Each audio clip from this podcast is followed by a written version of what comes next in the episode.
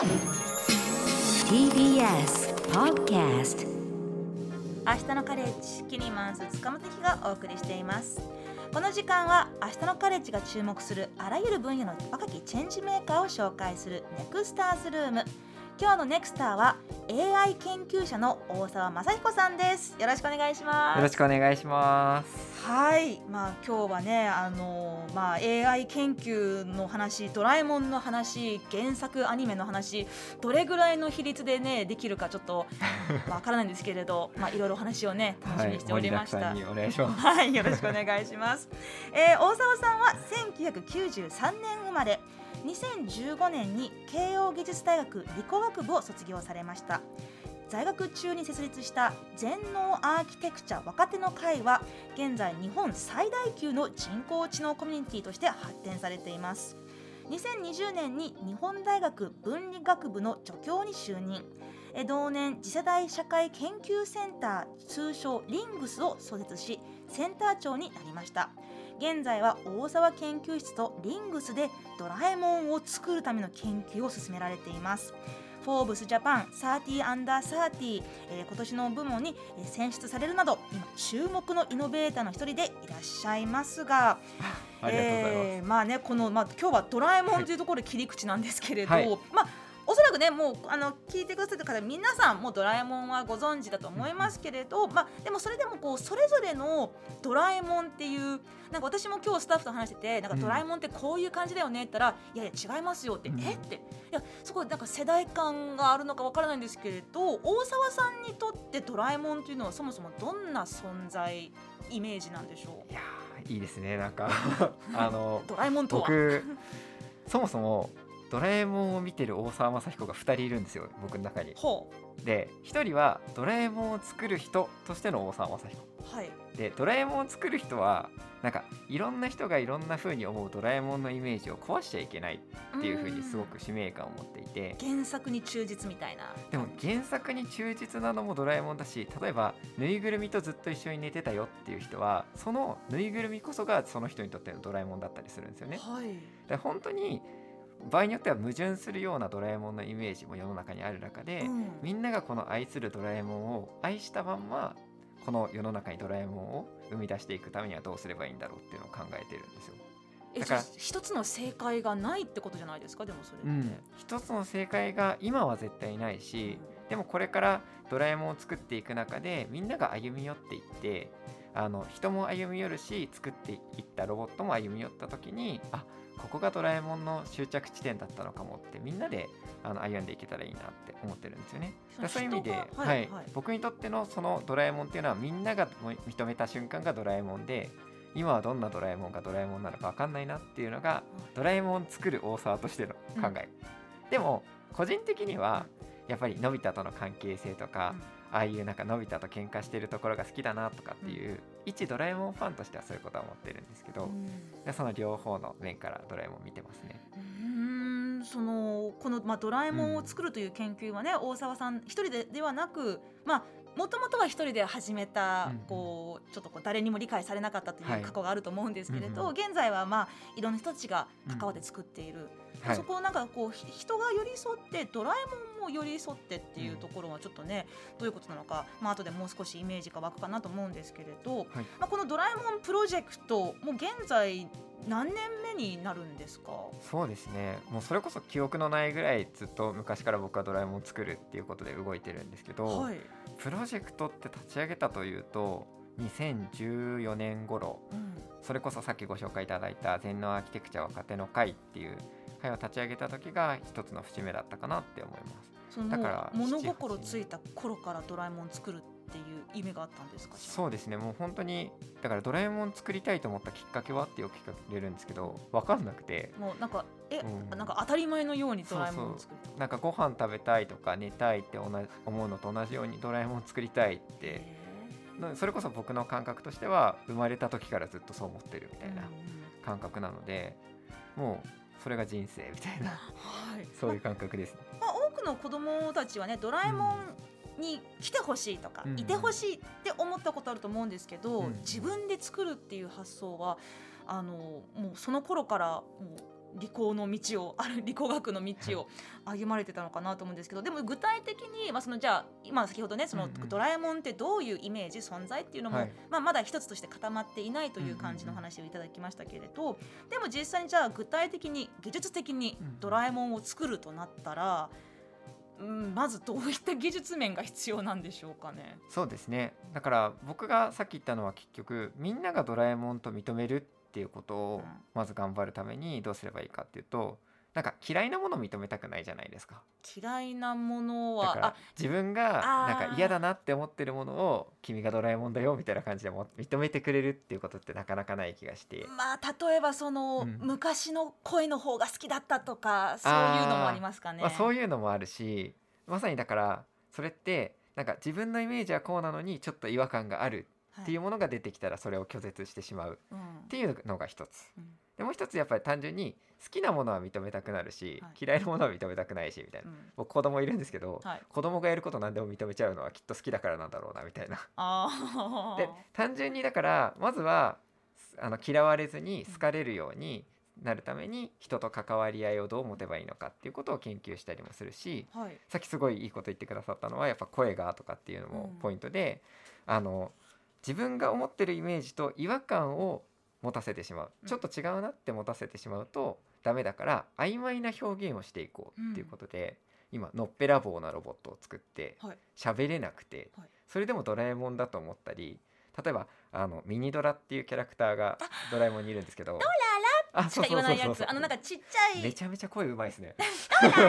ドラえもんの中に入ってなんかあの修理してくれるやつですよね。そのロボット。トみたいなのを作ろうって言ってドララしか喋らなうんうんいロボット作ってみたりとか、ほう。でそういうあの見た目とか声の曖昧性を使うとなんか思ってるイメージとの違和感を感じさせないよねとか。どっちかというとそれ心理学とか認知科学とか人間の研究に近いんですけどはい。そういうのを最初からやっていって、うんどういう関係性作っていけばドラえもんに近づけるのかなっていうのを試行錯誤してますね。でもこれまで何度かこちらの方にねあの、まあ、AI 技術とか、うんうんそのロボット技術をの専門とされてる方のお話を聞いたことあるんですけど、はいやっぱりそのロボットを作るっていう中でもただそのロボットを作ったら完璧じゃなくてロボットと触れ合う交流する人間の心の変化の機微が、はい、そのロボットという存在を作り上げるんだっていうお話を何度か伺ってて、うんうんうんうんあじゃあロボッ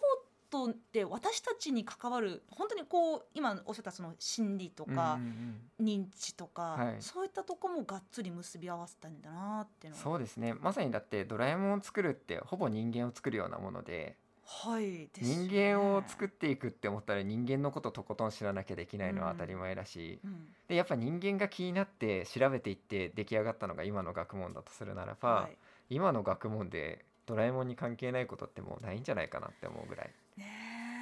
えまあその今日はねあの、まあ、この後でじっくり読ませていただくんですけれどリスナーの皆さんに「ドラえもんに叶えてほしいことってどんなことですか?」って聞いてるんですよ。まあ、例えばねあの朝が寒くてあの遅刻しそうでどこでもドアでか会社に行きたいとか、はい。あとはまあもう少しねこう例えばその言葉の壁を乗り越えるために、うんうん。あのなんか翻訳こんにゃく出してほしいとかいろいろあると思うんですけれどその私にとってそのドラえもんっていうのは、まあ、そのさっきのねこうイメージの話にもうちょっと戻っちゃうんですけど、うんうんうん。なんかこうあのいつでも、うん、頼れてでかつ怒叱ってくれるけど裏切らない、はいはい。だからでもでもかつ本当にこうダメな時は、うんうん。あの諭してくれる。なんかねメンターみたいな存在だなと思ってたんですよ。でもある人にとってはいやいやうんうん。ドラえもんメンターってちょっと大げさでしょ。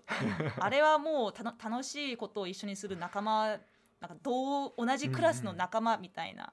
本当にそうやってドラえもんのね立ち位置って人によって違うと思うんですけどじゃあその、大沢さんはドラえもんをなぜ何のために開発されたいんですか？いや理由はないですね。あそう。だだってあのご飯なんでご飯食べたいんですかとかおなんで寝たいんですからって。うん美味しいもの食べたいかおら腹すくからうん。ご飯食べたいし、眠いから寝たいしドラえもん作りたいから作りたいそうか。もうここはもう 本能に従ってるままなんだ。そうなんですよね。だからそこが説明できないっていうのが、うん。自分の今まではある種コンプレックス的に思ってたんですけど、はい。むしろいいじゃんって自分でも思えてきて理由がないことって本当にやりたいことなんだな思えたので、結構なん。か理由はないしなんでかわかんないけど。結構サイエンス系の方ってなんか何でもかんでもこう理屈で話せるのかなって 勝手なイメージなんですけれど、はい。やっぱりそういうそううん。うん。でもあの実際最初の頃はね、そのまあ、2014年からこの「ドラえもんプレ」うん。プロジェクトとしてははい。スタートされてますけれど、まあ、それ以前はうん。結構周りの、まあ、同業者の方とか、あの同じ分野の方々に「いやそんなのできるわけないでしょ」って言われたそうですけど、はい。そこはどうでしたか？まあそんなのできるわけないでしょって言われて言い返せなかったのが研究を始める前の僕で,、うん、で2014年っていうのは研究を始めた年でもあるんですよね僕が。それは支援とか集まったからできたってあいえあの研究室に入ったんですよ。大学3年生から4年生になって研究室配属されて初めて研究活動をしてうんでそこで得た力がそのロジックの力。絶対できっこないよっていうのに対していやいやいやできるっていう理論を考えてきたよみたいな。はそういうある種切り返しができるようになってだんだんだんだん自分の夢を守る強さを手に入れたんだろうなと2014年から思うし。でも一方で自分の夢を守る優しさも得たのが2014年だったなと思うんですよね。うん。それはあのドラえもんを作りたいって言った時に、まあ、お前も本当にドラえもん作る男だからって認めてくれた仲間に出会ったのもやっぱり2014年でそういう自分の夢を守る強さと優しさを得たしだからその強さと優しさで他の人の夢も守りたいなとかそういうふうに思い始めたのがその頃でしたね。まだまだ完成してないのにお前はドラえもんを作る男だからってこう、まあ、周りが認めてくれたのは、大沢さんご自身が自分のことをそうだと認めて信じていたから、まあ、周りもそれに影響されたんですかね。どうなんでしょうでもぐるぐるぐるぐる回るものだと思っていて、うん多分僕も自信をつけてきたから言ってもらえたしでも言ってもらえたからこそもっと自信を持てたし、はい、だからちょっとしたきっかけでそのいいループが僕は回り始めたんだと思うんですよ。なるほどでね。そういう意味ではまだまだ自信なかった時にそう認めてくれた友人には本当に感謝の気持ちが、はい、強くありますね。うん今現在この「ドラえもん」プロジェクトには、んどんな背景の人たちが何人ぐらいで集まってるんですか、何を何人と数えていいかわかんないんですけど。はい。それこそ冒頭あの挙げていただいた団体とかだと2600人ぐらいとかが今入ってたり。リングスですか？あいええっとえプロフィールの時に。そう、はい。全能アーキテクチャ若手の会、はい。あそんなにいるんですね。リングスだと今200人とか。こちら次世代社会研究センターはい。の通称名ですけどそうですはい。でその大学をコミュニティとして開いて、うん。大学以外のところからも大学の活動に一緒に参加できるって仕組みを作ったら、はい。そうやって学外からたくさんの人が集まってきてくれたりそのロボット作ろうって合宿合宿を開いたら70人ぐらい全国から集まってきてくれたりとか、うん。そういうはい。いろんな枠組みでいろんな方法で関わってくれてる人みんながチームかなと思ってますね。でもその、まあ、さっきのねちょっとこうみんなそれぞれのイメージがあるって話うん。にちょっと何度も戻ってしまう感じがするんですけど、そのロボットを作ろうはみんなそれぞれロボットのアイディアイメージあるじゃないですか、はい、でもやっぱりそのドラえもんっていうところにこうなんかこうじゃなきゃいけないとか、うん。やっぱりこれはひ大事だよねとか、うんうん。そういったいろんな人たちのブレーンが合わさって一つのプロジェクトを進めるのって結構収集とか大変じゃないですか。あーでも一個の正解があるわけじゃないと僕は思ってるので、そんなに大変じゃないですね。はいっていうのはなんか例えばこのロボットに顔つけてみたいっていう人がいたら顔つけていいと思うんですよ。うん、僕つけないのでやってみようって思ってやってるけどそれに実際に顔を描いて貼った人とかもいるし、はい。色つけてみようとかっていう人もいるしでもそれ全部やってみればいいんですよ。でもドラえもんっうん。て顔変わってますよね、この長い年月をちょっとこう、はい。なんか原作の一巻から見てみると、すごいこうずんぐりとした体、うんだるまのような体型だったのがどんどんちょっとこうなんか丸っこく、うん。本当にもう可愛いとはいう路線にどんどんどんどんなんか突っ走ってて、うん。でなんか、まあ、私のようなちょっとこう、まあ、昭昭和平成初期、うん。ドラえもんに一番親しみがあった、あの頃と比べるとあれ？これはドラえもんの足だなとかなんか 勝手に思っちゃうんですよ。いつすり替わったんだろうって。へうんーでもそれでもドラえもんってわかるわけですよね。まあ確かにね。でいろんな顔いろんな声いろんなストーリーいろんな性格を見てるのに、うん。ドラえもんっていう一つの存在としてまとまっているのってすごいことだなと思ってて、確かに。でやっぱその「ドラえもん」っていう一つのたった5文字に込められたうん。みんなのイメージの膨大さ、これを背負って作るっていう活動をしなきゃいけないんだなっていうのがやっぱりプレッもシャーですか？うプレッシャーだけど面白いなって思うし、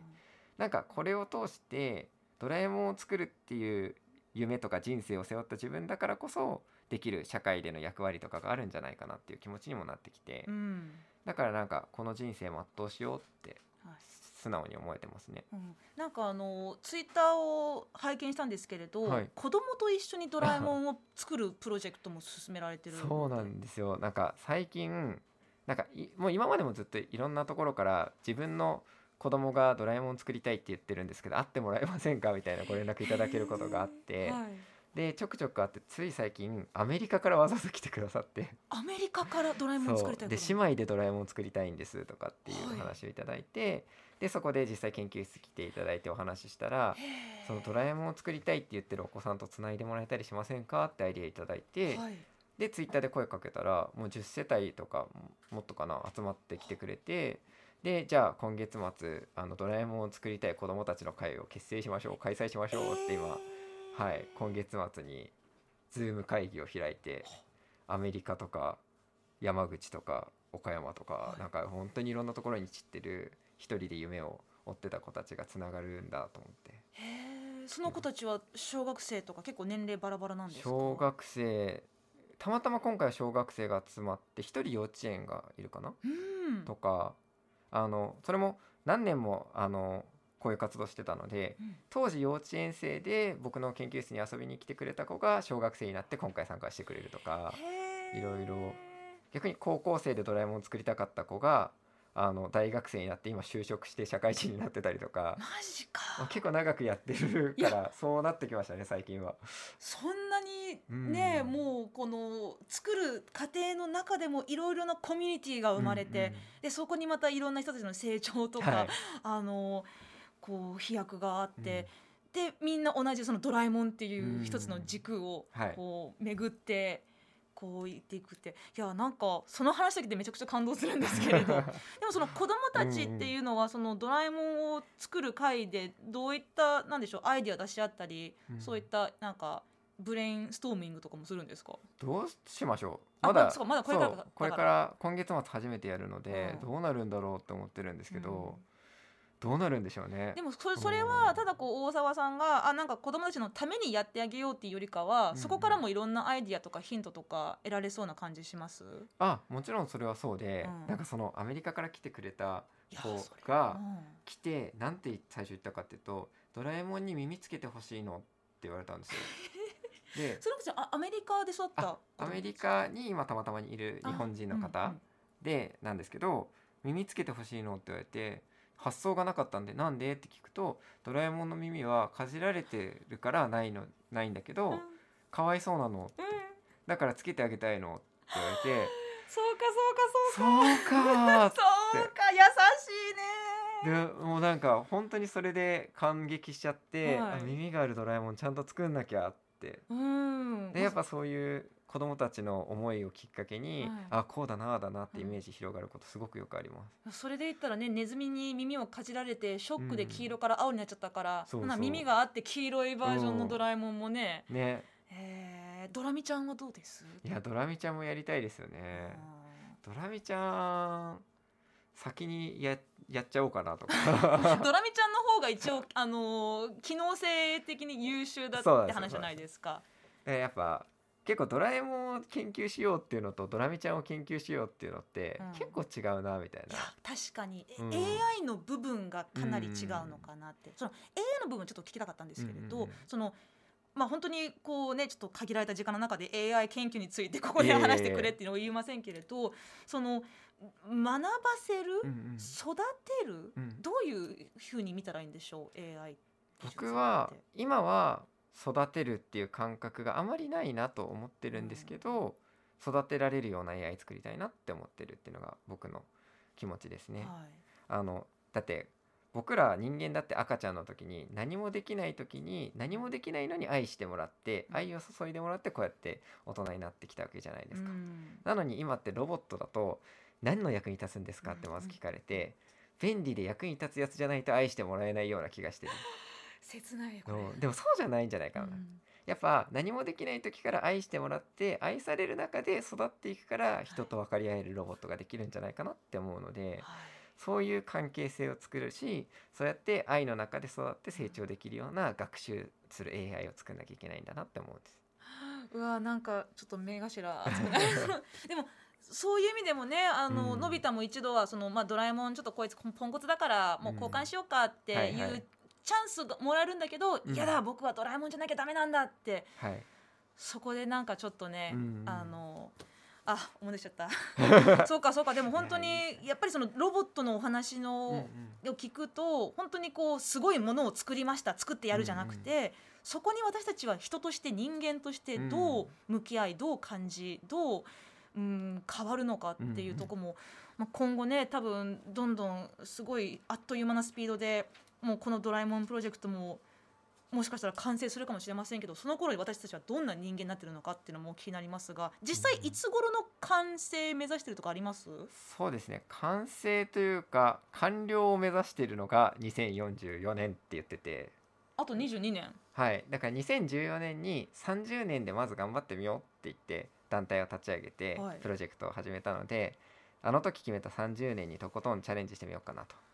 そういう意味で44年までにプロジェクト完了したらいいなと。うん。でもそれはドラえもんの完成ではなくてやっぱり世界中の全員がドラえもんと認めるっていうところまでとことんじっくりやりたいなと。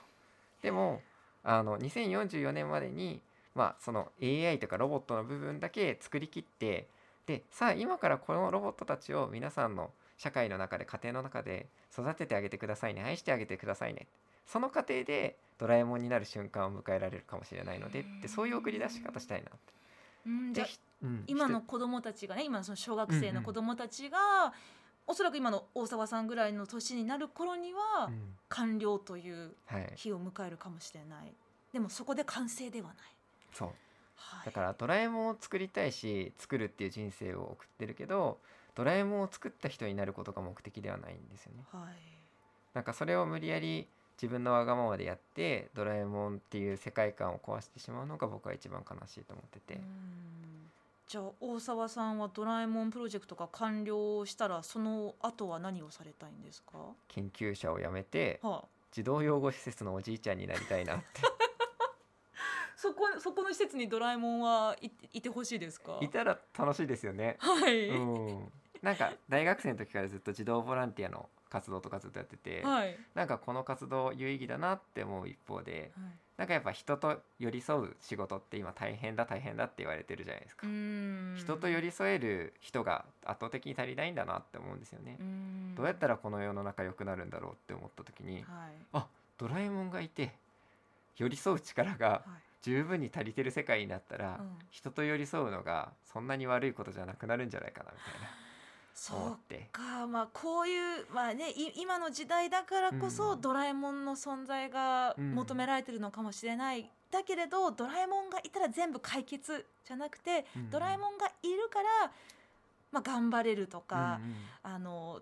力を合わせられる協力し合えるっていうのが確かに理想かもしれませんね。まさになんかロボットが人の代わりに寄り添うっていうとある種ディストピア的にうん。思ってしまう人多いかもしれないけどそうじゃなくてなんか余裕がないから寄り添えない人たちに余裕を与えてあげる。だから人はもっと人に寄り添えるようになるっていう、人とロボットがみんなでもっともっと人と寄り添える。そういう社会になったら面白いなって思うし、うん。そういう社会になっていくようにうん。方向転換さえできたら、僕は残りの人生は人に寄り添うことをやり尽くしていきたいなって思ったりしてます。はい、この大沢さんのねお話、まあ、この「ドラえもんプロジェクト」もっと詳しく聞きたいと思った方は ぜひ、えー、2020年に出版された5本「ドラえもんを本気で作る」こちらの5本にね、えーもっといろいろ詳しく書いてありますのでぜひチェックしてみてください。大沢さんちょっと流れ欲しいので、うんもしよければ、はいこの後もう少しの残っていただいて、はい皆さんからのメッセージ一緒に読んでいきませんか？嬉しいです。ありがとうございます。いえーここまでのネクスターズルームは AI 研究者の大沢雅彦さんとお送りしました。じゃあこの後ももう少しよろしくお願いします、はいま。ます